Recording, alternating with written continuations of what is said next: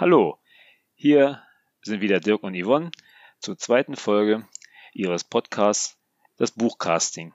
Nachdem wir ja letzte Woche, das war schon nicht gut, nachdem wir beim letzten Mal ja die, die Kurzgeschichte, die ja mittlerweile ausgezeichnet wurde mit dem Deutschen Science-Fiction-Preis, Wagners Stimme besprochen haben, haben wir uns diesmal einen Science-Fiction-Roman ausgesucht, der Marsianer.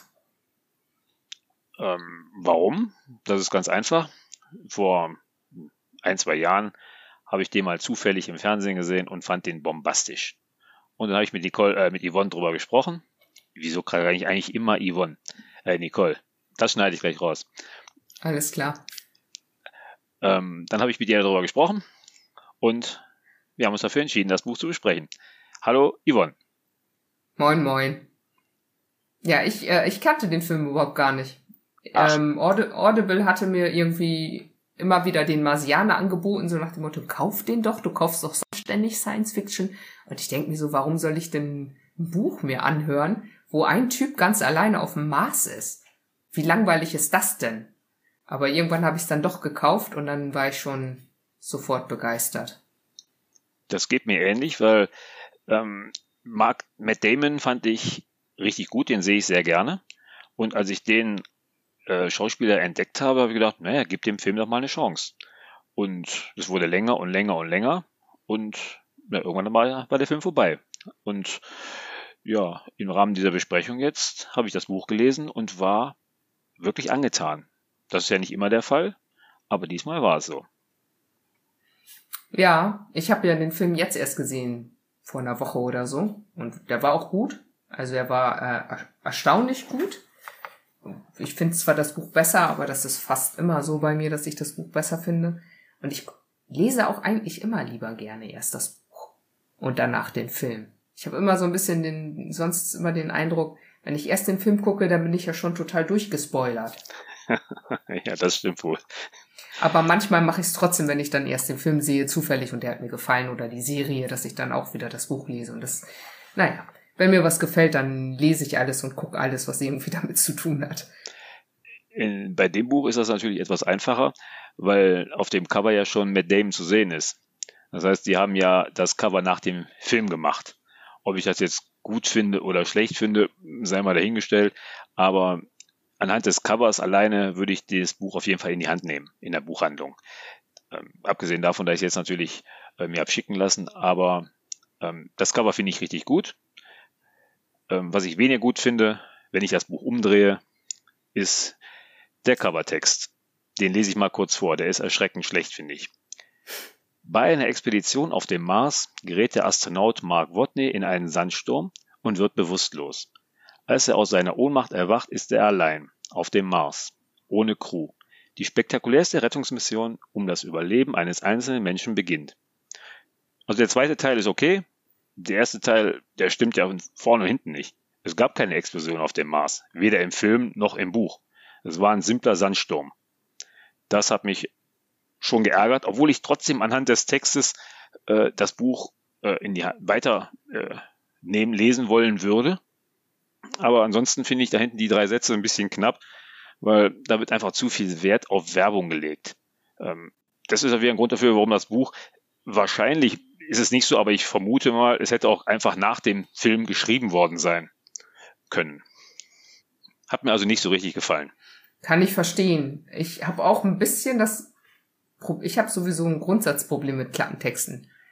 Ich habe immer den Eindruck, das haben irgendwelche Marketing-Fuzis geschrieben und total oft äh, kaufe ich ein Buch einfach blind und oder lies die Leseprobe am Anfang. Wenn das gut anfängt, lese ich es und sonst nicht. Klappentexte, boah, ich weiß nicht. Die lese ja, doch, ich manchmal erst, wenn ich. Gerne. ja, ähm, die meisten Leute tun das wahrscheinlich, sonst würde es ja keine geben. Aber ich, ich habe ja sogar Twilight gelesen, ohne dass ich wusste, dass es um Vampire ging. Was übrigens dann viel cooler ist und mehr Spaß macht, glaube ich. Aber ich habe Twilight geguckt, ohne zu wissen, dass es um Vampire ging. ähm, wenn ich es gewusst hätte, hätte ich es mir nicht angeguckt. ich glaube, das ist nicht das größte Problem, aber egal. Wahrscheinlich nicht. Nee, aber, es gibt ja noch einen zweiten Text und der gefällt mir eigentlich äh, besser. Wenn ich ja zwei Seiten umschlage, komme ich zum, äh, zur kurzen Inhaltsangabe. Und da ist auf einmal nicht mehr von der Explosion die Rede. Das heißt, da hat der Verlag hinten einen reißerischen Text aufs Cover gesetzt und innen drin auf einmal hat jemand gemerkt, oh, da ist ja gar keine Explosion. Und hat auf einmal das vernünftig beschrieben. Also, naja, ähm, lassen wir die beiden Texte mal beiseite. Mir hat das Buch gut gefallen. Ich finde, das ist ein sehr realitätsnah, gut, natürlich kann nicht realistisch sein, weil noch keiner auf dem Mars war. Aber so könnte ich mir das vorstellen. So finde ich das gut. Die Dialoge, die der Kollege Wotny mit sich selber führt, die sind große Klasse. Also der lebt fast eineinhalb Jahre auf dem Mars und er kann fast nur mit sich selber reden, kann sich auf die Schippe nehmen, muss ironisch werden, muss äh, bedenken, dass er ja jederzeit sterben könnte. Und das nimmt er eigentlich relativ locker und äh, das ist wirklich nett geschrieben. Was mir weniger gut gefallen hat, ja, ist aber auch nur in Details. Gegen Ende wird's ein bisschen viel, wird ein bisschen langweilig, ein bisschen infodampig mit den ganzen Berechnungen. Am Anfang hat man auch richtig Spaß zu überlegen, kann das sein? Ich war das ein oder andere Mal tatsächlich auf dem Weg, das zu googeln oder mir andersweitig Informationen zu verschaffen, ob die Berechnungen noch ansatzweise richtig sind. Aber hinterher nimmt man das einfach zur Kenntnis. Oder hast du das irgendwann noch ähm, nachvollzogen? Ja, ähm, äh, als ich fertig war mit dem Roman, habe ich das nachgeschlagen.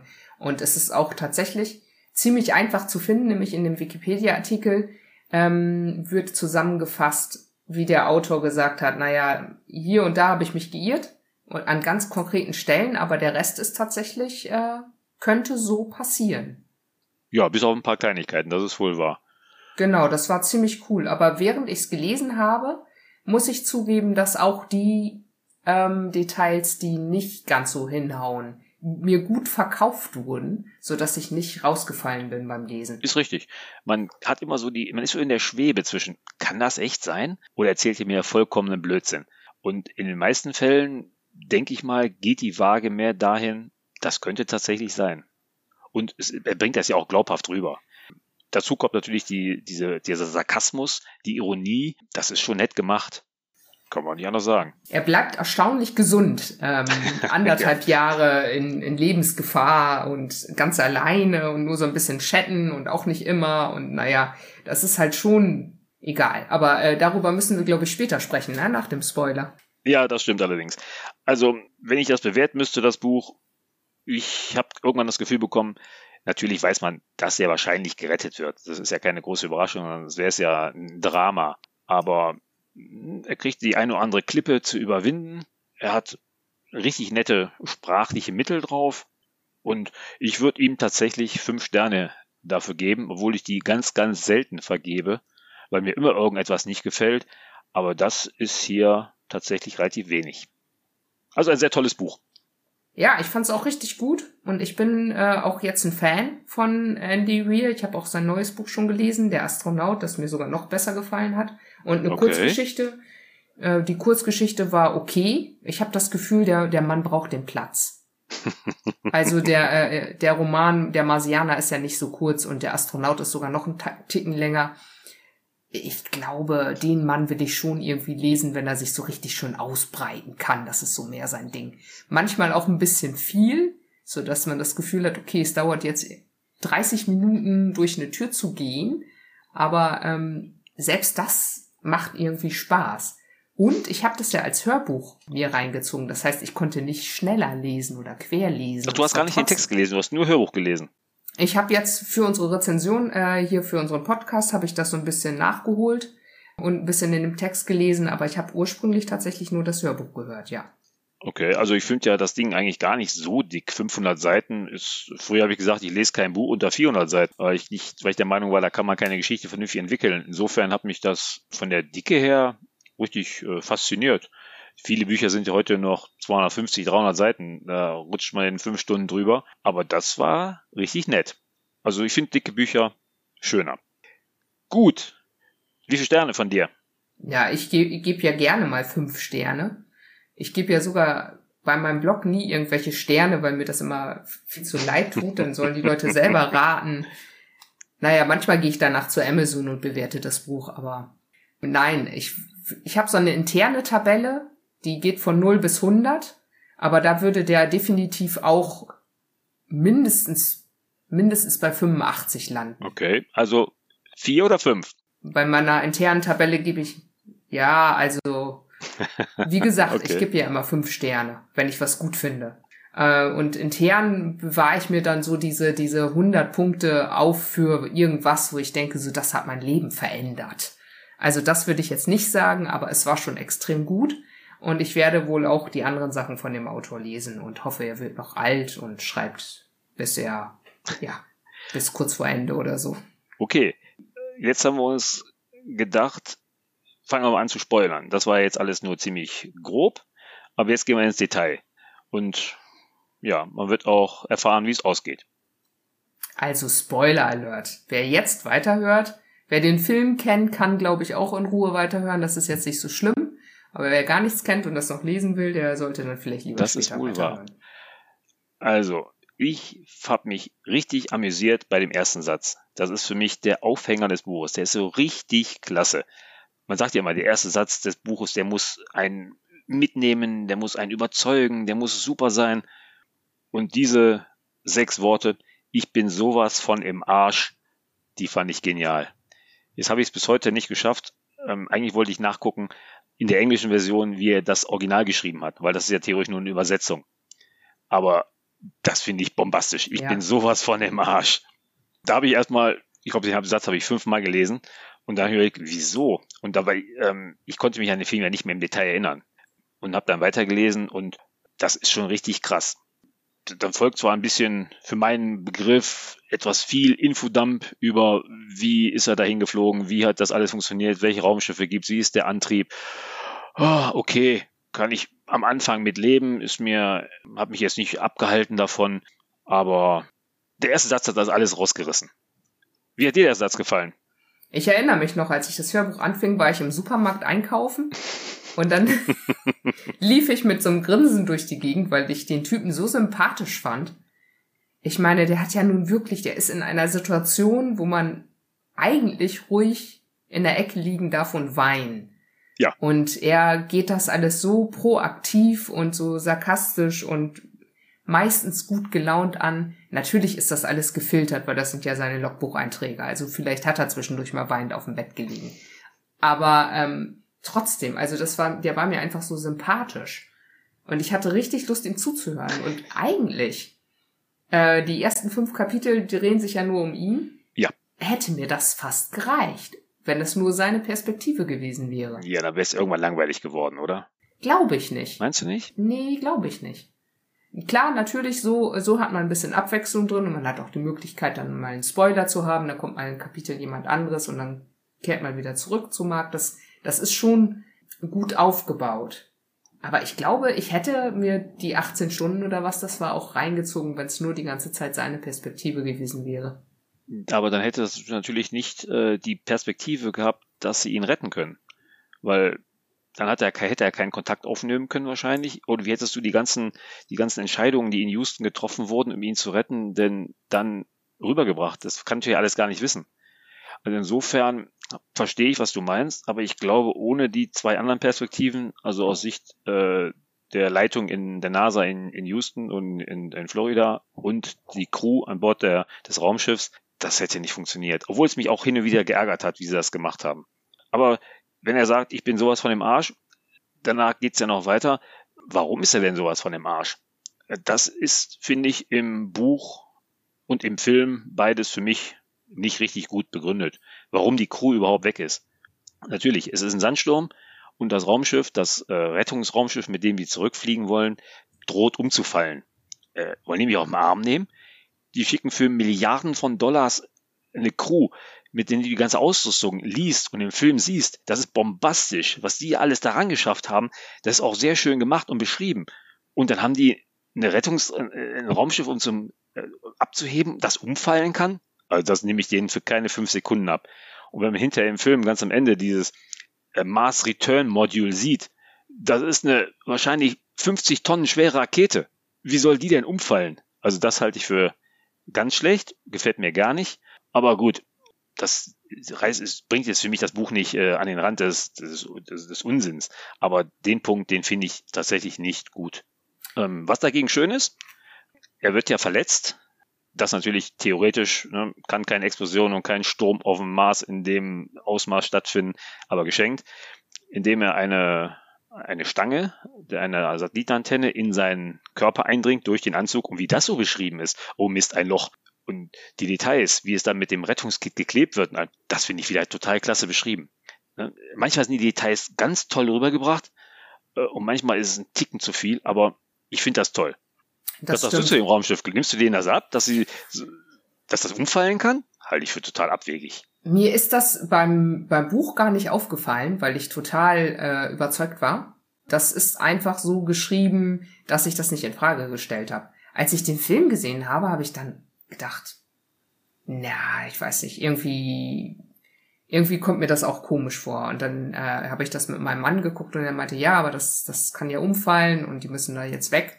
Und es war auch irgendwie so gemacht, dass es in dem Moment nachvollziehbar wirkt. Aber im Nachhinein, also erstens sind ja solche Stürme sowieso auf dem Mars zwar möglich, aber hätten nicht diesen Effekt, weil die Atmosphäre zu dünn ist. Das hat er ja auch selber später eingeräumt.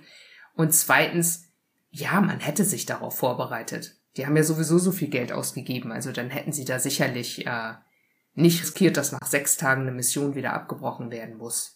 Nee, das sehe ich auch. Also das ist ein Punkt, der ist sehr fraglich dann brauche ich sowas auch überhaupt nicht machen. Zumal es ja nicht ihre erste Mission ist. Das ist ja Ares 3. Das heißt also, zwei Missionen waren vorher schon mal oben und die haben keinen Sturm gehabt. Also, naja, gut. Ist eine Kleinigkeit, die mir äh, nicht so richtig gut gefallen hat. Und dafür, was mir richtig gut gefallen hat, ist die Beschreibung und die Möglichkeit, was sie alles da oben haben. Die Frage, die sich dadurch natürlich stellt, ist, wie haben sie das alles dahin geschafft? Die sind ja angeblich scheinbar mit einer Rakete gelandet und wenn du im Film jetzt siehst, was sie da alles aufgebaut haben, wow, da müssen ja fünf Transportflüge gewesen sein. Ich glaube vier, ne? Wurde sogar gesagt. Ja, meinst du jetzt, sie haben das tatsächlich alles von der Erde neutral dahin geflogen? Okay. So unbemannt, ne? Wo sind dann die Raketen davon geblieben? Ähm, ich die glaube, ich, gesehen, ich glaube, die haben das abgeworfen. Okay, gut, das mag sein. Aber ich finde es, was sie da alles haben, ist wirklich klasse. Das stimmt. Muss man sagen. Und dann kommt seine demoralisierende Berechnung. Mein Essen reicht nicht. Oh Gott. das ist natürlich ganz schön bitter, wenn man alleine da ist und auf einmal feststellt, hm, irgendwann habe ich nichts mehr zu essen. Ist ein bisschen. Na, doof. vor allem auf dem Mars, ne? Ich meine, wenn du das hier ja. feststellst wegen der Zombie-Apokalypse oder so, dann kannst du ja noch was anpflanzen. Oder Brombeeren essen gehen oder keine Ahnung. Aber dort ist ja nichts. Das ist ja wirklich, also lebensfeindlicher geht's ja gar nicht. Staub, Erde und Kälte. Wobei die Erde der nächste Punkt ist, der so ein ganz kleines bisschen äh, daneben liegt. Im Buch ist das noch gut beschrieben, weil er hat ja dadurch, dass er Botaniker ist, etwas Erde von der Erde, na super ausgedrückt, mitgenommen, um dann diese Marserde und seine Exkremente als Dünger zu mischen. Das kann ich nachvollziehen, das ist, glaube ich, auch sogar denkbar. Aber im Buch, äh, im Film wird das ganz anders gezeigt. Da nimmt er nämlich nur Marserde und die hat ja gar keinen Effekt dafür. Also das ist, äh, haben sie sich was geschenkt, äh, was nicht schön war. Dafür haben sie die im Film die, die Aktion mit dem, mit dem körpereigenen Dünger sehr intensiv und nett dargestellt, muss man ja sagen. Da muss ich durchaus ein paar Mal schmunzeln. Ja, ja, das war, äh, das war relativ cool und auch wie er sich Sachen in die Nase stecken musste, weil es sicherlich nicht so angenehm war. Ja, also ich meine, man, man mag, für mich ist ja immer wichtig, dass ich die Figuren mag. Und so wie er ist, wie er dann hingeht und wirklich was unternimmt, auch was Unangenehmes unternimmt, um zu überleben, das hat mir sehr imponiert. Fand ich. Absolut. War ich sofort, war ich sofort mit ihm dick befreundet und dachte so, super. Also, ähm, dir folge ich jetzt, äh, bis du hoffentlich endlich gerettet bist. Und der tut einfach was ich mag das, wenn Leute so drauf sind, dass sie ein Problem haben und dann lösungsorientiert sind und nicht irgendwie, ja, keine Ahnung, nur rumjammern. Ja gut, lösungsorientiert ist er ja. Er weiß ja, in gefühlt eineinhalb Jahren kommt die nächste Mission, die gefühlte 3200 Kilometer von ihm entfernt landen wird. Trotzdem ist das eine ganz schöne Zeit, die er überbrücken muss mit seinem Essen. Und was ich dann richtig cool finde, ähm, er, er überlegt ja kurz, ob er sich den Arm abpacken soll und den aufessen, um ne, eine Zeit lang Nahrung zu haben, um seinen Bedarf zu strecken.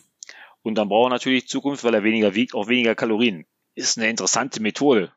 Hat das Stephen King gelesen? Es gibt doch diese fiese Kurzgeschichte der Überlebenskünstler. Kennst du die auch? Nein. Da sitzt ein Typ, äh, der auch zufällig Arzt ist, auf einer Insel, wo wirklich nichts ist, wo nichts wächst. Und der fängt dann allmählich an, sich selbst aufzuessen. Das ist wirklich eine fiese Geschichte. Sie ist sehr subtil formuliert. Also eigentlich steht da nicht wirklich, dass er sich isst, aber man kriegt es mit, während man das liest. Und es ist echt, also, bevor ich schlafen gehe, muss ich die Geschichte wieder aus dem Kopf kriegen. das, das glaube ich wohl. Was mir an ihm gut gefällt, ist seine, äh, ist der kurze Übergang immer von Hoffnung und dann von oh, Ernüchterung in einem, am Ende eines Kapitels sagt er, hey super, ich habe eine Aussicht zu überleben. Und drei Zentimeter später, im nächsten Kapitel, ich bin im Arsch, ich werde sterben. Sowas finde ich total klasse dabei. Gut, wenn man das Kapitel aufgehört hat, hat es über Nacht weggelegt, am nächsten Tag liest man weiter, dann fehlt der Effekt vielleicht. Aber wenn man direkt weiterliest, denkt man, wow, der arme Kerl. Erstmal, juhu, ich kann überleben und dann, oh Gott, ich werde sterben. Innerhalb von gefühlt fünf Minuten. Ist äh, sehr nett. Allein für die ganzen Sätze, die er immer so bringt, finde ich faszinierend. Er berechnet, er rechnet und dann, oh Gott, die Mathematik ist eine dreckige Lügnerin. Wenn er wieder rausfindet, dass aufgrund eines Rechenfehlers sein Essensvorrat doch nicht so lange hält, wie er sich das vorgestellt oder wie er ausgerechnet hat. Mm, ja, ist stimmt. Klasse. Nur kannst du diese ähm, ganze Kartoffelernährung äh, nachvollziehen? Im Film ist das ja sehr theatralisch dargestellt, wie er die ganzen, die ganze Raumstation mit äh, Folie auskleidet. Da ist ja im Buch irgendwie, das habe ich nicht so richtig gelesen. Vielleicht habe ich es auch überlesen. Aber da fehlt mir da irgendetwas. Ich habe mir das sowieso zeltmäßiger vorgestellt. Ja, ne? Also im, im Film hatten sie so viele Sachen. Klar, das war auch ein Zelt, aber halt ein krasses Zelt. Und ich habe mir dann schon irgendwie das ein bisschen einfacher vorgestellt. Ähm, und irgendwie hatte ich mir das mit dem Kartoffelpflanzen auch ungefähr auf einer Fläche, was, was waren das, 30 Quadratmeter, 20 Quadratmeter? Naja, so ungefähr. Also ja, das haut schon hin, aber irgendwie dachte ich nicht so in einem Zimmer, sondern so ein bisschen abgeschiedener. Naja, aber vielleicht stelle ich mir beim Lesen manchmal Sachen auch falsch vor, obwohl sie ganz anders dastehen. Das will ich nicht ausschließen. Auf jeden Fall konnte ich das mit den Kartoffeln ganz gut nachvollziehen. Das war auch cool und ich mochte das auch, dass der Botaniker der Held ist. Ja, und dann kommt natürlich die NASA ins Spiel, die ihn ja für tot erklärt haben. Die haben ihn ja schon nach sechs Tagen beerdigt, nachdem eigentlich noch nicht mal die Crew wusste, dass er tot ist. Das wissen sie auch noch viel länger nicht. Aber theoretisch haben die ja nur eine kurze Information bekommen von der Crew, dass sie ohne losgeflogen sind und machen da schon einen riesen Bohai draus. Also das ist mir, finde ich, ein bisschen übertrieben. Aber was mir dann, was ich interessanterweise dann sehe, ist, dass sie ja den ganzen Mars mit Satelliten überwachen. Und dann, warum sie das nicht viel früher gemacht haben? Warum machen sie das erst nach gefühlt äh, sechs Wochen oder so? Warum haben die nicht direkt die Satelliten da drauf gepackt? Hätten sie sofort. Dachte, ich dachte, sie hatten, äh, sie müssen ihre Satellitenbilder grundsätzlich veröffentlichen. Ja. Und äh, wenn man dann die Leiche von Mark Watney sieht, ist das nicht so gut. Ja, das ist ja richtig, aber das ist doch eine vorgeschobene Behauptung. Wir müssen mir sagen, dass die NASA nicht einfach sagt, so, wir öffnen, veröffentlichen mal nicht. Das ist doch belanglos. Also, das ist zwar schön, aber ich glaube im Leben nicht, dass die NASA heutzutage eine Verpflichtung hat, dass sie jedes Bild und jede Übertragung alles sofort veröffentlichen muss. Das glaubst du selber nicht. Das ist eine staatliche Organisation in Amerika. Da wird alles gefiltert bis zum Abwinken. Also das finde ich ein bisschen komisch. Die Begründung gefällt mir nicht so richtig, weil wenn da oben mein Mann fehlt, dann ist das Erste, was ich mache, ich äh, guck mal nach, wie es ihm geht. Da hätte die Crew ja auch äh, noch in der Nähe bleiben können. Die hätten doch eventuell da schon einen Rettungsversuch starten können. Also das ist ein, äh, ein bisschen, um den Roman die Länge zu ziehen. Auf der anderen Seite ist es dann ganz komisch. Ich habe so das Gefühl, im Buch kann die NASA sehr, sehr präzise Sachen sehen. Im Film ja. sind die, die, die äh, Satellitenaufnahmen extremst unscharf. Ähm, ja. Da können die gar, nicht, gar nichts drauf erkennen. Hinterher, wenn er probiert, mit denen zu kommunizieren, wenn er, ähm, da kommen wir ja gleich noch, äh, mit dem Morse-Alphabet arbeitet, ähm, Das wird er doch mit den, mit den schwachen Satellitenaufnahmen nie erkennen können. Also, das finde ich komisch. Und was sagst du dazu, dass sie die Crew nicht informieren wollen? Das ist ein Punkt, den ich gar nicht verstehe. Das sind Astronauten. Die fliegen ins All. Astronauten sterben und nun auch mal. Das, das wissen die. Da sollen die, fliegen die sechs Wochen und wissen gar nichts davon, dass ihr Kollege noch am Leben ist? Das halte ich auch für vollkommen naja, komisch. Vor, vor allem, sie schieben so vor, naja, es ist ja ein gefährlicher Flug und sie sollen ihre Aufgaben erledigen und sie sollen das nicht wissen, nicht abgelenkt sein. Aber die haben ja eigentlich in, auf den 100 und x Tagen da nichts zu tun. Ja, eigentlich nicht. Also die laufen da eher rum und arbeiten auch ein bisschen, haben auch ein paar so Sachen, die sie machen. Aber das ist ja nicht so, dass sie die ganze Zeit in Gefahr sind und die sind ja nicht im Krieg. Nee. Die haben ja eigentlich ein relativ ruhiges Leben. Die könnten schon verarbeiten, dass sie ihn zurückgelassen haben. Und ich verstehe auch nicht, warum das schlimmer sein soll, als dass sie denken, dass er tot ist. Nein, das, das hat mich auch nicht, nicht wirklich überzeugt, das stimmt. Also der Punkt ist dünn. Die Begründung gefällt mir dafür auch nicht. Ich frage mich noch, wenn ich Mark Whitney oder Mark Watney wäre, warum würde ich nicht direkt von Anfang an davon ausgehen, dass die NASA mich mit Satelliten überwacht? Das ist doch selbstverständlich. Das würde ich, das wäre für mich eine absolute, eine absolute Selbstverständlichkeit, dass die sofort einen Satelliten auf mich richten und dann schreibe ich mit in den großen in den Sand oder leg Steine hin, sag, hallo Jungs, ich bin noch am Leben. Also, den Punkt, den, den kann ich nicht so richtig nachvollziehen, dass er ja mehr oder weniger durch Zufall, durch die kleine oder klein kann man nicht sagen, durch die junge Frau gefunden wird, die die Satellitenbilder überwacht und ihr auffällt, dass da etwas verändert ist, ist ja eigentlich reines Glück und Zufall. Ich habe auch überlegt so, wieso schreibt er nicht einfach irgendwo SOS hin? Ja. Ne? Und dann dachte ich so, hm, naja, aber wenn sie hingucken, dann würden sie tatsächlich merken, dass er noch da ist, weil er eben dort so viel durch die Gegend schiebt und wegfährt und alles Mögliche macht. Ne, aber wollen, wollen Sie denn nicht merken, dass er noch lebt? Wollen Sie nicht, in dem Fall wollen Sie ja, wollen Sie ja, nicht sicherstellen, dass er auf jeden Fall tot ist? Das ist, äh, finde ich auch komisch, gefällt mir nicht so richtig. Was mir dagegen dann wieder gefällt, ist, dass er ja weiß, ohne Kommunikation bin ich tot. Ne? Dann kann ich zwar versuchen, die 3200 Kilometer zu fahren, aber trotzdem ohne Kommunikation werde ich wahrscheinlich nicht überleben. Hm. Dass er dann diesen alten Pathfinder sucht, das finde ich echt eine geile Sache, muss ich tatsächlich sagen. Da habe ich gar nicht erwartet, wie er so losgefahren ist. Und die NASA erwartet es ja auch nicht. Und auf einmal buddelt er da diese alte Sonde von was war das, 1997, 1998 ja, das raus. Hat Spaß gemacht. Das ist ein geiler Kniff. Und auch diese, Den ich richtig gut. diese mühsame Kommunikation am Anfang, das war auch nett. Ja, mit dem Hexadezimalsystem und der Kamera ausrichten, das ist schon ähm, krass. Und die Idee mit dem Hexer-System ist ja klasse. Mhm. Und dass auch jemand zufällig so ein Buch dabei hat, ist auch klasse. Aber, huh, was wird's denn hier ohne gemacht? Was gibt's denn noch? Oh, gut, irgendwas hätte sich wahrscheinlich einfallen lassen. Ja, es Der ist ja dauert, sehr kreativ. Äh, schlimmstenfalls dann nur noch länger, ne, und wird anstrengender. Ja, das ist richtig. Und dann kommt einer der Punkte, die ich wieder total schlecht finde. Zumindest im Buch ist es gut gemacht, weil da steht ja, glaube ich, irgendwo, dass die NASA seit Apollo 13 ähm, versucht, solche unterschiedlichen Steckverbindungen etwas zu verhindern, so dass äh, damals dieses mhm. Problem mit dem Luftfilter nicht mehr vorkommen kann. Das ist okay. Im Film allerdings, und das finde ich relativ unglaubwürdig, auch wenn man versucht, so etwas zu vereinheitlichen, nimmt er einen Stecker und steckt den einfach in den Pathfinder rein. Hey, das klappt doch nie im Leben. 20 Jahre später als wenn die da absolut noch den gleichen Stecker haben, als wenn die überhaupt noch wissen, haben was wie der Stecker halt vor 20 seit Jahren 20 aussah. Jahren die gleichen Stecker, die haben sich doch auch schon seit 40 Jahren nicht geändert. Ja, aber doch nicht im All. Unsere Stecker sind noch viel älter, da hast du wohl recht. Also ich würde das bezweifeln, dass äh, elektrische Steckverbindungen, die im All benutzt werden, nach der langen Zeit noch genau die gleichen sind. Wenn das so ist, habe ich höchsten Respekt. Das ist für mich ein Punkt, den würde ich per se erstmal anzweifeln. Das fand ich gar nicht so schlimm. Okay. Aber sie übermitteln ihm doch ein Stück Code, ne?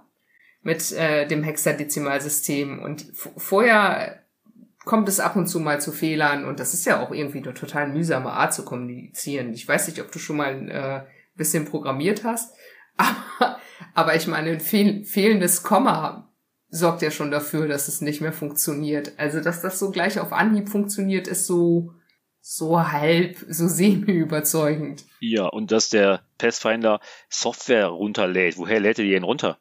Von einem Satellit. Ja, aber es wird auch nicht richtig erklärt, finde ich. Also das hat mich etwas gestört, weil manchmal schaff ich, schaffst du es ja nicht mal hier zu Hause mit dem Laptop irgendwas runterzuladen. Ähm, und da macht der Pathfinder in einer sehr weiten, großen Entfernung, äh, lädt er neue Software runter. Okay, ähm, nehmen wir mal so hin, das hätte das ja auch alles nicht funktioniert, das wäre irgendwann äh, die Geschichte zu Ende gewesen. Also Mark Watney ist jetzt der erste Fernfahrer auf dem Mars. Das finde ich wieder ein Satz, der hat mich richtig zum Schmunzeln gebracht. Ich muss ohnehin während des Buches oft einfach mal lachen. Und dann ist ein Buch für mich richtig gut, wenn ich ähm, das Gefühl kriege, wow, da ist ein subtiler Witz drin und da kann man wirklich drüber schmunzeln. Er ist der erste Fernfahrer auf dem Mars. Na, wunderbar. Ja, Humor ist auch nicht einfach zu erreichen. Ne? Also das äh, bewundere ich auch sehr, wenn ich sowas finde. Also bin ich auch voll dafür. Und in diesem Buch war auf jeden Fall eine Menge Humor. Und dann hat man ja das Gefühl, dass es eigentlich gut läuft. Er kann mit der NASA kommunizieren. Sie verständigen sich darauf, was er vorhat, dass er zu ARS-4 will. Und dann, boom, der neue Rückschlag. Mhm. Ähm, das haben sie im Film gut gemacht. Im, Im Buch haben sie es probiert zu beschreiben. Dann haben sie, glaube ich, so eine ähm, solche Rückblenden gemacht, wie das Material, wofür das vorgesehen war, dass das ja nur eine gewisse, eine gewisse Lebensdauer nur hat. Im Film zerreißt es ja eigentlich. Wumm ist die, die Düse weg oder die, die Luftschleuse weg. Und ja, da hat er Glück, dass er überlebt. Ja, das stimmt. Aber hast du dann im Film gesehen, wie er das äh, behebt, das Leck? Das habe ich im, im Buch habe ich das zwar gelesen, aber nicht so richtig wahrgenommen. Richtig visualisiert wird das tatsächlich erst im Film, wie er dann äh, zwei Lagen äh, Plastikfolie über das riesige Loch klebt und mit Panzerband das zuklebt. Also ist schon äh, bemerkenswert. Ich glaube, mit Panzerband war auch ziemlich viel im Buch. Ja, oder? das ist richtig. Das kommt mir auch irgendwie bekannt vor. Universal. Ja, ja, richtig. Und dafür ist auf dem Mars jetzt die Kartoffel ausgerottet. Die hat also die tiefen ja. Temperaturen nicht überstanden. Das wäre vielleicht auch noch zu viel des Guten gewesen. Ich hatte mal in einem, in einem Buch, in dem es um gut aufgebaute Bücher geht, Save the Cat, White the Novel heißt das. Ähm, da war der Marsianer eins der Positivbeispiele. Und da wurde äh, das auseinandergenommen, äh, dass es eben diesem klassischen Aufbau folgt. Und diese Explosion, dieser Rückschlag, das ist der Midpoint. Und ab dem Midpoint äh, geht es dann richtig, normalerweise richtig zur Sache. Okay. Und bei Save the Cat, White the Novel geht's auch um A-Story und B-Story. Und die A-Story ist ja hier ganz klar. Ähm, Mark Watney soll vom Mars gerettet werden. Darum geht's. Und die B-Story war ihrer Meinung nach, und das habe ich eigentlich überlesen, muss ich zugeben, wahrscheinlich, weil ich zu abgelenkt war, dass er seine, seine Angst überwinden muss und das alles in die Hand nehmen muss und dann auch wirklich losfahren. Er muss ja 3200 Kilometer über den Mars fahren um irgendwo hinzukommen und hoffen, dass das alles klappt, anstatt zu Hause, sage ich jetzt mal, weil das ist ja dann sein Zuhause, anstatt zu Hause zu bleiben. Er muss haufenweise Sachen machen, vor denen er wirklich Angst hat oder die ihm unangenehm sind, um zu überleben. Wenn er sich irgendwie zu sehr geekelt hätte, ähm, die Kartoffeln in, in Kacke einzupflanzen, dann wäre es das gewesen. Ja. Zum Beispiel. Oder wenn er sich nachher nicht getraut hätte, äh, einzusteigen in äh, ein Rückholmodul, das er nicht steuern kann und das er halb auseinanderbauen musste, dann wäre es das auch gewesen. Also er ist schon ziemlich tapfer und das ist ihrer Meinung nach die B-Story gewesen und das fand ich eigentlich als Idee ganz nett. Also dass eine A-Story, eine B-Story im Hintergrund stattfindet, das habe ich äh, überlesen. Ähm, was ich dann allerdings nicht überlesen habe, was mich geärgert hat, ist, äh, wie die Sonde, die die NASA konstruiert hat, dann beim Start äh, kaputt geht, explodiert. Weil da ist für mich ein richtiger Perspektivfehler drin. Das wird aus Sicht der NASA 10, 9, 8, 7, dann aus Sicht der Hermes Crew 6, 5, 4, ist ja gar nicht möglich. Die haben doch irgendwann 24, 25 Sekunden Zeitverzögerung drin. Das ist schon mal ein logischer Fehler, finde ich. Aber in einem Satz zu schreiben, 10, 9, 8 und im nächsten Satz aus einer anderen Perspektive 7, 6, 5 und dann wieder im nächsten Satz aus der Perspektive der NASA wieder 5, 4, 3, das geht für mich gar nicht. Also da war ich erstmal, da habe ich erstmal das Buch zugemacht und habe es am nächsten Tag weitergelesen. Das hat mich echt geärgert, weil sowas darf da einfach nicht passieren. Kann natürlich sein, dass es auch wieder ein Übersetzungsproblem ist, aber das hat mich aus ähm, schriftstellerischer Sicht geärgert. Dagegen schön fand ich, dass auf einmal die Chinesen zum Spiel kamen. Ähm, so der Spruch, ähm, wieso weiß die NASA das nicht? Na, wir haben es ja nicht gesagt, unser Programm ist ja geheim. okay, was wissen wir noch alles nicht von den Chinesen? Ne, wir leben im Jahr 2021, da gibt es vielleicht noch das kleine ein oder andere Detail, was wir nicht wissen. Vielleicht wollen wir es auch nicht wissen. Lustig fand ich, dass ein Amerikaner ein Buch schreibt und sie das dann tatsächlich auch für einen ziemlich aufwendigen Film übernehmen und nicht ändern, dass die Rakete der Amis in die Luft fliegt und die von den Chinesen ja. funktioniert. Ja, das ist richtig. Ist untypisch. Normalerweise sind ja die Amis immer die Überflieger und bei ihnen geht alles und alle anderen müssen sich von ihnen retten lassen, so Independence Day mäßig. Ja, aber ich glaube, dann ist wieder einer der, der Wendungen, weil sonst wäre das Buch wieder vorbei. Nicht wahr? Hätten sie jetzt diese äh, Proviantkapsel äh, dahin gebracht, dann hätten, ja, dann, was hätte noch passieren sollen? Da hätten sie jetzt ein Jahr warten müssen. Mark Watney wäre ein Jahr älter gewesen, der wäre irgendwann dahin gefahren. Da wäre der der Gag weg gewesen. Und so kam wieder Spannung auf. Absolut. Also äh, erzählerisch, ich bin auch dafür. Also ich bin jetzt nicht dafür, dass die Amis immer alles richtig machen und die Chinesen die Bösen und die Dummen sind. Ich finde das cool, dass, ähm, dass es hier so ist. Und ich fand es extrem cool, ja. dass es auch im Film so war. Weil man, man sieht das doch selten bei einem amerikanischen Film. Obwohl es im Film ähm, mehr so ein großer Kinofilm ist. Ne? Der weißhaarige Chinese und seine toll aussehende Assistentin oder Vorgesetzte, was immer sie war. Und die Theatralik, als sie äh, der NASA-Chef zum Start der Rakete äh, nach China fliegt, das war schon was wie so Independence Day mäßig. Ein großes Kino. Vielleicht ein bisschen eine Schippe zu viel. Ja, äh, es ist ein amerikanischer Film, was soll man machen? Ja. Ne? Aber dafür war es schon, er hatte schon mehr coole Stellen als die meisten anderen. Ist richtig. Und dann ähm, kommt eins, den, dann kommt ja der ganz coole Rich Purnell Plan, dass sie jetzt auf einmal dann doch die Hermes benutzen wollen, um Mark Watney zu retten, um ihn abzuholen. Ähm, den habe ich mir nun ganz anders vorgestellt. Ich habe mir den, den Techniker, der im Film so eine Chinese ist, das kaufe ich ihm ab. Aber der, der, der Physiker, der den Plan berechnet, dieses Rich, dieser Rich Purnell, als er so ein gammliger ähm, Student, der in seinem Zimmer schläft und also das, gut, das war hinterher cool, aber oh, den habe ich mir im Buch ganz anders vorgestellt. Mehr so als Nerd und nicht so als, ähm, so als Hippie. Aber ähm, haben sie ganz gut gecastet. Auf jeden Fall die Art und Weise, wie der im, im Büro des NASA-Chefs ihm erklären will, was er für einen Plan hat, den Stift aus der Tasche zieht und wie, als wenn er mit Kindergartenkindern spricht, die Sache erklärt, hm, ist, glaube ich, auch filmmäßig gut verändert. Ja. Was ich aber auf jeden Fall cool fand, also vor allem im Buch, im, im Film hatte das natürlich nicht ganz so viel Sendezeit, als er dieses falsche JPEG kriegt. Weil da, ähm, da ist dann der Nerd in mir erwacht.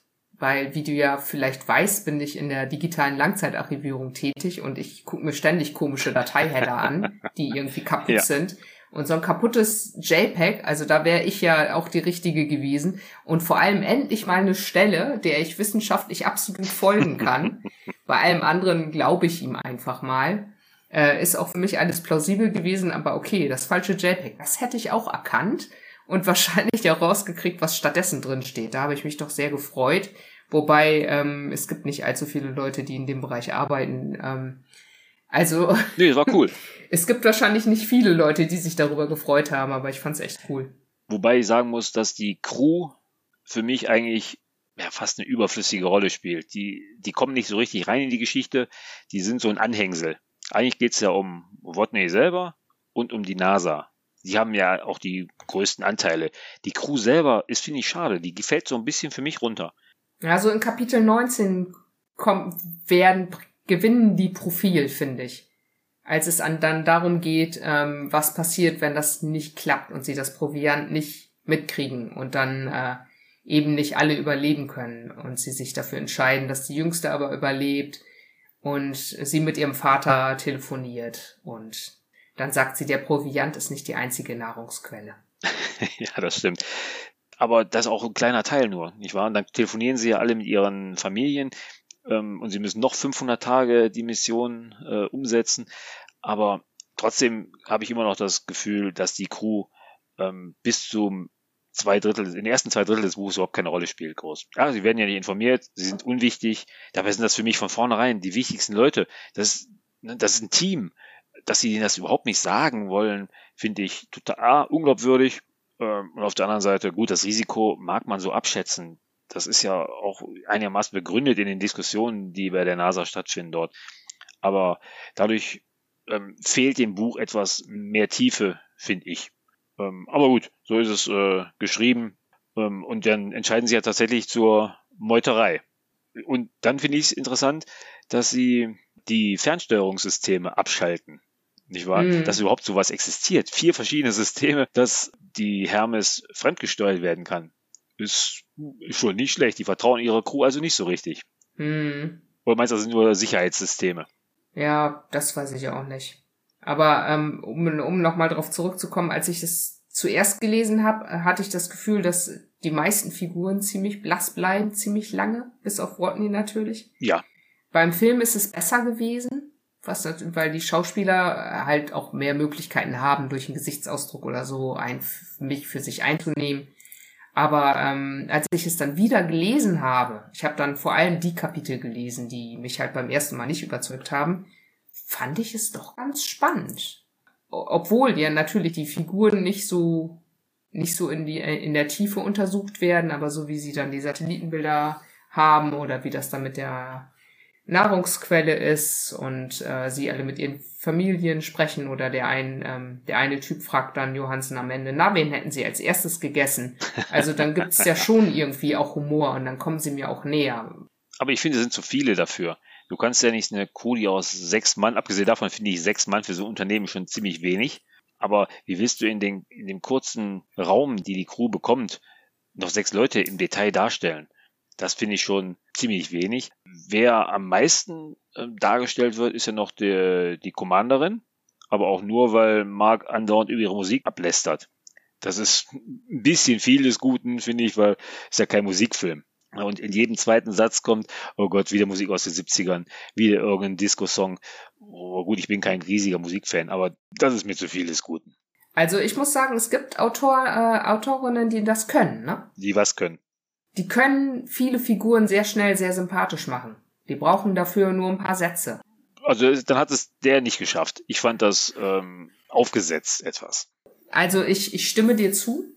Ich wollte dir nur in dem Punkt widersprechen, dass man sechs Leute nicht sympathisch gemacht bekommt in, keine Ahnung, ein paar Seiten. Ähm, ich stimme dir aber auch zu, dass es echt schwierig ist und dass ich das auch gerne können würde und das mir auch nicht so oft gelingt. Aber ähm, ich kenne Leute oder ich habe schon Leute gelesen, denen das normalerweise gelingt. Äh, die verdienen dann aber in der Regel sehr viel mehr Geld als ich. Und dann kommen wir wieder zu Mark Watney zurück, der dann wieder einen für mich absolut geilen Satz sagt was ist ein Nichtstee? ja. Ich, ich sitze da, lese Nichtstee, dachte mir vielleicht schon in die Richtung, äh, und dann kommt tatsächlich Nichtstee, ist, wenn man heißes Wasser nimmt und nichts reintut. Ja. Okay, super. Und dann habe ich ein kleines Experiment gemacht, sagt er. Dann habe ich Kartoffelschalentee genommen. also dann hat's, da konnte ich erstmal wieder richtig laut lachen. Weil das ist so, ein, so eine Komik, die gefällt mir. So eine subtile Geschichte. Ähm, Nichtstee, Kartoffelschalentee. Man merkt dann irgendwann, dass er tatsächlich ähm, ja mit minimalen Möglichkeiten probiert äh, zu überleben. Ist nicht so, dass er noch sehr viele, oh, er hat natürlich ohne Ende Vitamintabletten, aber das ist natürlich nicht besonders nah für ihn. Aber das ist einfach so unterschwellig Nichtstee. Mm. Finde ich klasse. Was mir allerdings wieder gar nicht gefallen hat, Oh, komisch, ich habe am Anfang gesagt, ich habe fünf von fünf Punkten vergeben und jetzt gibt es ohne Ende Sachen, die mir nicht gefallen haben. Aber na gut, finde ich die Gewichtsreduzierung des Rückkehrmoduls, das ist einfach unglaubhaft, finde ich. Zum einen äh, reißen die so viel aus dem Modul raus, bauen das Dach ab, die Fenster, alles wird gewichtsreduziert, ähm, aber ein Badezimmer, das lassen sie drin. Hallo? Gut, kann natürlich sein, dass das Badezimmer im Film nur erwähnt wird. Aber das ist ja krass. Der duscht dort ganz gemütlich äh, und oben reißt er die Sitze raus, äh, damit er 100 Kilo spart. Also das finde ich ganz komisch. Schwach finde ich auch, das Dach über der Spitze zu platzieren. Also, Leute, die, eine Plastikplane über eine Rakete zu packen, um mit äh, Spanngurten festzumachen, dass das nur fünf Sekunden hält, ist doch Logens. Also, ähm, das Ende finde ich nicht gut, muss ich sagen. Also, sagen wir so, speziell nur diese, diese Rückkehr mit dem, äh, mit dem Mars Return Modul, das ist einfach zu unglaubwürdig. Und dann kommt noch der Witz dazu, weil das ja gar nicht richtig funktioniert, muss er ja aussteigen und fliegt dann da mehr oder weniger auf die Hermes zu, schneidet sich den Handschuh auf und steuert mit seiner, äh, mit der Energie, mit der Luft, die aus dem äh, Arm rausweicht. Also bitte, das ist mir alles viel zu weit hergeholt. Finde ich nur theatralisch für ein möglichst bombastisches Ende gemacht. Da haben sie mich verloren für einen kurzen Moment. Ja, also es war ganz, es wurde mir ganz gut verkauft, aber es ist natürlich Blödsinn. Und ähm, er hat das auch zugegeben, also der Autor später, dass man das mit hoher Wahrscheinlichkeit nicht überlebt hätte. Hier bin ich auch der Meinung, es hätte auch die Geschichte und auch der Showdown hätte auch funktioniert ohne so krasse, krasse und unglaubwürdige Maßnahmen. Bei dem Sturm am Anfang und so, da sehe ich ein, ich, mir fällt auch keine gute Alternative ein. Dann hätten wir ja kein Buch gehabt, das wäre blöd gewesen. Aber hier beim Showdown denke ich mal, man hätte nicht ganz so auftafeln müssen zumindest die fehlende Spitze hätte nicht sein müssen. Nee, auch, also man muss natürlich immer die Vergleiche sehen. Wenn man erst das Buch liest, dann kann man das vielleicht alles noch nachvollziehen, weil man nicht genau weiß, ähm, wie martialisch ist die Rakete jetzt, wie stabil. Aber wenn du im Film schaust, was sie für eine Rakete hingebaut haben, da baust du, da, da kannst du die Hälfte abreißen, die wiegt immer noch 20 Tonnen. Mhm. Also das halte ich für, für zu unglaubwürdig. Dagegen, was ich richtig gut finde, das ist im Buch ja nicht der Fall, oder da hört es ja dann vorher auf, ist im Film das Ende in der Universität. Ja, ja, das habe ich auch. Also das hat mir richtig gut gefallen. Das habe ich extra nochmal überprüft heute, wie der, wie der Schluss im Buch ist und weil ich nämlich das auch nicht in Erinnerung hatte und das im Film auch ziemlich gut fand. Nein, ist krass. Ähm, wie er dann ne, vor den Studenten äh, sein tatsächliches äh, Wissen zum, zum Besten gibt. Das finde ich richtig toll. Da kommt der, auch der Charakter Matt Damon nochmal richtig raus. Ist klasse gemacht. Das Lustige ist ja, als ich das Hörbuch gehört habe, hatte ich nicht Matt Damon im Kopf, obwohl ich ja wusste, dass er von ihm gespielt werden würde, weil ich äh, dachte so, der ist ja viel zu frech. Das passt ja gar nicht zu Matt Damon. Der ist doch viel zu, viel zu nett, viel zu brav. Ähm, ich dachte irgendwie, nee, das müsste irgendwie Cleve Owen oder irgendjemand sein, der ein bisschen frecher ist. Und ähm, als ich dann aber den Film gesehen habe, fand ich ihn in der Rolle total überzeugend. Ja, also dem nehme ich das ab. Absolut. Habe ich gar keine Bedenken. Wenn ich mal einen großen Sprung zurück zum Anfang mache, was ich übertrieben fand, war diese Operation. Also, das war ein richtig theatralischer Moment, wie er da auf dem Krankenstuhl sitzt und sich da im Bauch umschneidet. Das hätte es nicht gebraucht, weil es auch, finde ich, unsinnig ist. Aber im Endeffekt, ich nehme ihm das voll ab. Er hat mich davon überzeugt. Was ich komisch finde, ist allerdings ganz am Ende, ich glaube im letzten, vorletzten Kapitel, im Buch natürlich nicht, aber im Film hat er auf einmal einen Vollbart. Der ist eineinhalb Jahre da. Man sieht ihn nie mit Bart maximal ein paar kleine Stoppeln. Und irgendwann hat er mal, sind ihm die Klingen ausgegangen, da ist er dann mit Vollbart. Ähm, oder haben sie jetzt gedacht, na, irgendwann äh, rasiert er sich mal nicht mehr. Also das äh, fand ich komisch. Jetzt, wo du sagst. ja. Was ich, was ich krass fand, er kommt ja dann irgendwann aus der Dusche und vorher ist er ja äh, durchtrainiert und kräftig und sieht gesund aus und so und dann kommt er irgendwann aus der Dusche und ist ganz abgemagert, was ja auch logisch ist, weil er ja wenig isst. Und ja. ich mich dann fragte, so, haben die jetzt mal schnell ihn gedubelt oder musste er so viel abnehmen, so Christian Bale-mäßig oder, ja, das habe ich aber nicht, noch nicht recherchieren können, also keine Ahnung. Ich hoffe mal, er wurde gedubelt, der arme Kerl. Jetzt habe ich noch einen letzten Punkt, der mir nicht gefallen hat. Und vielleicht habe ich den auch falsch in Erinnerung.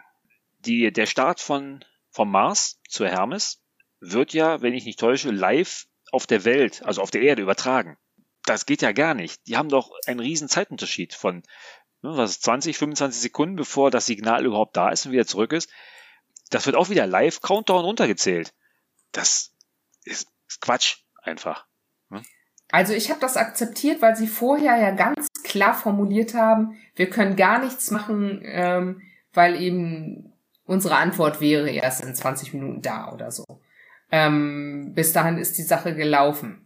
Und das, das war so klargestellt, dass ich dann davon ausgegangen war, auch, auch beim Chatten, sie chatten ja zwischendurch miteinander ja. und dann kommen immer sofort die Antworten, dass ich einfach davon ausgegangen bin, okay, die wollten jetzt nicht immer wieder Szenen zeigen, in der ja, sie okay. auf die Antwort warten und äh, das ist schon in Ordnung, das dramaturgisch so zu machen, bevor man den Film noch ausmacht, weil man denkt so, oh, ja, ich weiß, sie warten. Gut, ähm, bin ich bei dir. Fazit. Ich fand es ein supergeiles Buch. Ja, muss ich tatsächlich sagen. Ähm, was mich am Anfang richtig fasziniert hat, sind die wissenschaftlichen Berechnungen. Das hat mir am Anfang richtig Spaß gemacht. Hinterher ist das ein bisschen abgeflammt. Habe ich ein bisschen mehr dann als Infodump empfunden. Was ich wirklich toll fand, sind die wirklich coolen Sprüche. Also der haut da Sprüche raus, die, ich weiß nicht, ob man die, ob die einem einfallen, wenn man ähm, da alleine ist. Gut, man, was hat man außer Sarkasmus über? Aber die Sprüche sind klasse. Und Meistens ist auch das seine Handlung nachvollziehbar. In vielen Punkten finde ich, wird das gut, vielleicht auch deswegen, weil er eigentlich alles im Nachhinein in sein Logbuch spricht, dass er schon mal reflektiert hat. Also es ist gut gemacht, finde ich klasse. Ein, zwei handwerkliche Fehler bezüglich Perspektivwechsel oder so lasse ich mal außen vor. Ich habe das Buch gern gelesen und ich würde es, glaube ich, auch nochmal lesen. Und in einem Jahr oder zwei Jahren gucke ich mir auch den Film nochmal an. Finde ich toll. Es gibt wenig Bücher, die mich tatsächlich so richtig fasziniert haben wie das. Muss ich ehrlich zugeben. Also fünf von fünf Punkte von mir nach wie vor. Ja, ich finde es auch richtig gut. Ein ganz kleines bisschen habe ich, hab ich mich gefragt, naja, er erklärt so viel, äh, was mit Mars-Expeditionen und so zu tun hat im Logbuch, auch am Anfang. Falls jemand das Logbuch findet, naja, wer soll es schon finden auf dem Mars? Wahrscheinlich andere Astronauten, die wissen das ja alles. Ja, also eigentlich müsste er das nicht erklären. Also das ist schon eigentlich uns erklärt. Das ist okay, ich will das auch wissen, aber es ist schon. Es ist Infodump. Ja. Aber gut verpackter. Genau, es ist, irgendjemand sagte mal, wenn, wenn die Leser es gut finden, ist es kein Infodump. Also ist es das vermutlich nicht, weil ich fand's gut. Aber eigentlich ist es ein bisschen gemogelt. Das ist richtig. Gut, man kann allgemein darüber nachdenken, ob diese dauerhafte ähm, Protokollfunktion Sinn macht, wie er so zum, zu den Leuten spricht. Warum reflektiert er das immer erst abends? Und würdest du tatsächlich so sprechen, wenn du das abends in, dem, äh, in den Computer sprichst, wie du eben schon erwähnt hast? Wahrscheinlich nicht. Aber hey, irgendwie müssen sie sich was einfallen lassen. Die NASA spricht ja direkt, aber er. Oh, also am Anfang fand ich das erstmal komisch. Ich habe mal ein anderes Buch gelesen, da war das noch äh, viel drastischer als äh, jetzt in diesem Roman. Da hat mir das hinterher gar nicht mehr gefallen. Aber ihm, gut, nehme ich das ab, ähm, weil er einfach eine lockere Sprache dabei drauf hat und sich auch selber immer wieder auf die Schippe nimmt. Das gefällt mir erst recht gut. Er lacht ja mehr oder weniger oft über sich selber. Ja, stimmt. Hey, ich bin gerettet. Mist, ich sterbe gleich. Na super. Äh, der Sarkasmus, den nimmt man ihm ab. Also ich habe ihn zumindest abgenommen, sowohl im Buch als auch im, äh, im Film. Mir hat's gut gefallen. Ja, absolut. Also ich habe auch, ähm, als ich gehört habe, dass er ein neues Buch hat, der, der Astronaut, da habe ich auch sofort, habe ich mir sofort gekauft, auch als Hörbuch. Spricht auch der gleiche Typ. Richard Barnberg, der spricht auch echt gut. Und die Übersetzung muss ich auch loben. Also der ähm, Jürgen Langowski, der das hier übersetzt hat. Ich habe ja das Original auch nicht gelesen. Aber mir kommt das alles sehr authentisch vor. Die Sprache ist echt cool. Ähm, der hat ja auch The Expanse übersetzt. Das ist auch mir schon sehr positiv aufgefallen. Also ähm, da bin ich doch dankbar für die gute Übersetzung. Das ist ja auch keine Selbstverständlichkeit. Vor allem dann, wenn es so ein bisschen umgangssprachlich wird und der Charakter so ein bisschen durchschimmert, könnte ich mir vorstellen, dass das eine Herausforderung ist. Große Klasse von den beiden, Autor und Übersetzer. Finde ich gut. Damit sind wir durch, oder? Damit sind wir durch, ja. Wollen wir jetzt noch zugeben, was wir in unserer nächsten Folge machen? ähm, ja, können wir gerne machen. Du hast es vorgeschlagen, also musst du es outen. Ich habe also vorgeschlagen, dass wir in der nächsten Sendung den Heimweg von Sebastian Fitzek lesen. Das hat folgenden Hintergrund. Ich habe das Buch noch nicht gelesen. Ich habe ohnehin nicht viel von Fitzek gelesen, obwohl ich gerne Thriller lese und sie auch gerne schreibe. Aber in einer äh, Diskussion auf Facebook wurde darauf hingewiesen, dass der Roman zu wenig Triggerwarnungen hat. Und das wollte ich überprüfen. Und deswegen habe ich der Yvonne vorgeschlagen, den Heimweg zu lesen. Mal sehen, äh, was, es, was es bringt. Ich kenne den Roman bisher gar nicht. Kennst du ihn? Ja, ich habe ihn schon gehört. Ach, du hast dir das Hörbuch schon angehört? Ja, ja, ich bin schon fertig, deswegen du musst es jetzt lesen, ganz egal, wie es dir gefällt. Und ich muss das auch, also. Das hört sich ja nicht so richtig gut an. Also ihr dürft gespannt sein. Na gut, okay. Ja, hat mir, hat mir wieder Spaß gemacht. Ja, auf jeden Fall. Wir haben ja alle Leute eine Stunde lang genervt hier. Ach, die Mal können ja abschalten, wenn äh, es sie nicht mehr interessiert. Das ist ja nun total einfach. Ja, wir sind ja nicht bei Peter Lustig, früher bei Löwenzahn. Und abschalten. Jetzt abschalten. Ihr seid ja immer noch da. Hallo, abschalten. Ja, genau. Und jetzt schalten wir auch ab. Bis zum nächsten Mal. Bis dann, ciao.